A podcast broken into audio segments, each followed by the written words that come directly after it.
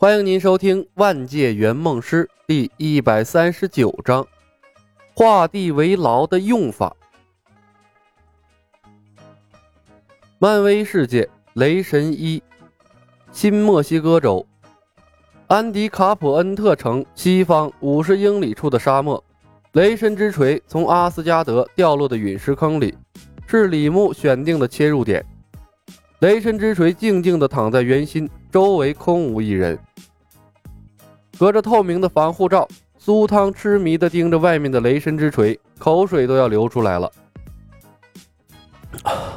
完美，真正的姆乔尔尼尔，不是道具，不是仿品。李小白，你知道吗？我做梦都想着有一天可以进入漫威世界，摸一摸雷神之锤。孩子，你马上就能摸到它了。独眼奥丁的伟岸形象突然出现在苏汤的脑海里浮现出来，用充满慈爱的眼神对他说了一句话，又瞬间消散。苏汤陡然愣在了那里，他疑惑地抬头看向了天空，又看了看周围，除了李小白在检查枪械之外，空无一人。迟疑了片刻，苏汤问道：“小白，你刚才有没有听到谁说话？”李牧把手枪插进了腰里。有啊，苏汤紧张地问：“谁？”李牧笑道：“你从出现后就在那边看着雷神的锤子，念念叨叨的。我又不是聋子。”呃，苏汤老脸一红，嘿嘿一笑，凑近了李牧耳边，压低了声音：“ 嘿嘿，小白，说出来你可能不信，刚才奥丁在我脑海里跟我说话了。”呵呵，傻波。那他妈是老子在试技能呢！别说集中精神在脑海里营造出一幅完美的画面啊，还挺难的，一不留神就可能想歪了。幸亏呀，他是把这个精神力点到了三，如果只有一点精神力，那还真玩不转这项技能，分分钟就把自己真实的想法透露了。李小白好笑的看着苏汤，他说什么了？苏汤兴奋的道。他说：“我马上就能摸到雷神之锤了。”确实是，李牧露出了看白痴的表情，笑着说道：“再有几分钟，防护罩就失效了，你随便摸。”李小白，你这是什么眼神？我没有出现幻觉。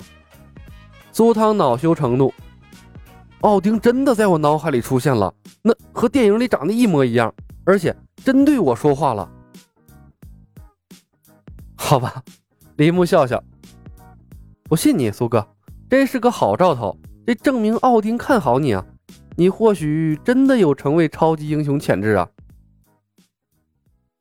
说的没错，我也觉得他想要传达给我的就是这个意思。神迹显现，这苏汤是一脸的自信：“我一定会成为超级英雄，并拿起雷神之锤的！”加油！李牧握起了拳头，为他鼓劲儿。对了，苏哥，你带了什么东西进来？虽然苏汤看起来很正常，但有了木星的前车之鉴，李牧认为自己有必要了解一下客户携带的物品。手机、充电器，呃，美元。苏汤把准备好的东西展示给李牧，一边抱怨道：“小白啊，你们公司太不人性了，就只能带一公斤的东西，我这钱都准备不了多少。”看着一堆花花绿绿的钞票，李牧愣了一下。你带了多少钱？五万美元。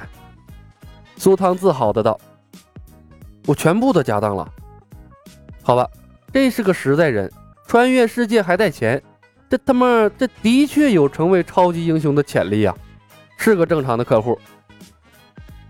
李牧不由想到了他设计的一些改造超级英雄训练计划。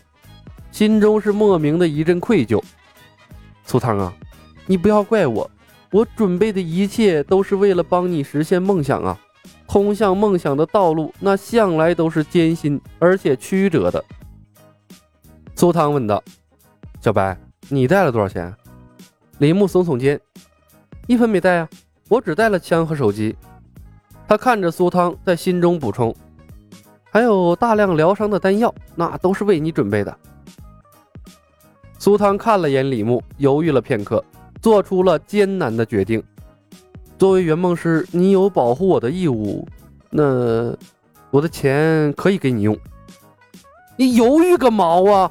小气！我用你的钱那是看得起你啊！李牧无语的翻了苏汤一眼。你去问问李小白，行走江湖，我什么时候带过钱呢？李牧瞄准苏汤，在他身上试验第二项技能。他默默用意念发动了画地为牢。苏汤没有任何反应，依旧在这个防护罩里走来走去。不行啊，坑爹呀！这是个现实测的技能。画地为牢，那看来必须是真正的画出来呀！鸡肋了，完了！李牧脸一黑，从地上捡起了一根树枝，围着苏汤画了个圈儿你你在干啥呢？苏汤奇怪的问。学孙悟空啊，给你画个圈孙悟空？苏汤瞪大了眼睛。老苏，你别不是只知道漫威，祖宗的文化传承都不知道吧？李牧直起身来，笑看着他。老孙画的圈儿坚似铜墙铁壁，那什么妖魔鬼怪、豺狼虎豹的，只要你待在圈子里，保你无忧。说着，他掏出了手枪，毫不犹豫地冲着苏汤的脑袋扣动了扳机。砰！一声枪响，子弹停在了空气中，然后软趴趴的掉在了地上。子弹落地，苏汤这才反应过来。然后啊，发出一声惊叫，他那是惊出了一身的冷汗呐，双手下意识的在身上摸索，检查有没有什么中枪啊、有洞的地方。可当他的目光落在地上的子弹头上面时，一下子愣住了。小白，你说的是真的？说着，苏汤弯下腰，伸手想捡地上的子弹头，可手指在碰到子弹的一瞬间。像是碰到了一堵坚硬的墙壁，那是怎么伸也伸不出去了。他不信邪地站起身来，向圈外撞去，却处处碰壁，从哪个方向都撞不出去。折腾了一番，苏汤放弃了。他无奈地看着李牧道：“李小白，你这圈子是盗版的吧？那孙悟空的圈儿挡不住里面的人呢？什么叫盗版呢？不是盗版，这叫升级版。”嘿嘿，李牧笑道：“当时孙悟空要是有我这个圈儿，那唐僧再作也跑不出来呀。”苏汤苦笑：“这是你作为圆梦师的超能力？嗯，有个毛用啊！”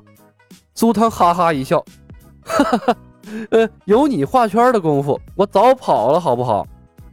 李牧也无语了：“这他妈说的……”确实好有道理啊！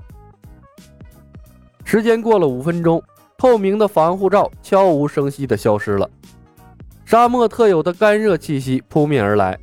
李牧看了眼不远处的雷神之锤，取消了对苏汤的画地为牢，叹了一声道：“哎呀，出来吧，时间到了，你摸你锤子去吧。”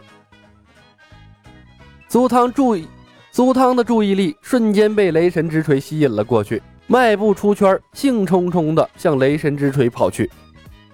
李牧闷闷地跟上，可刚走了两步，他又停下了，回头看向了苏汤刚才站立的地方。圈子仍在，于是李牧的眼睛又亮了起来。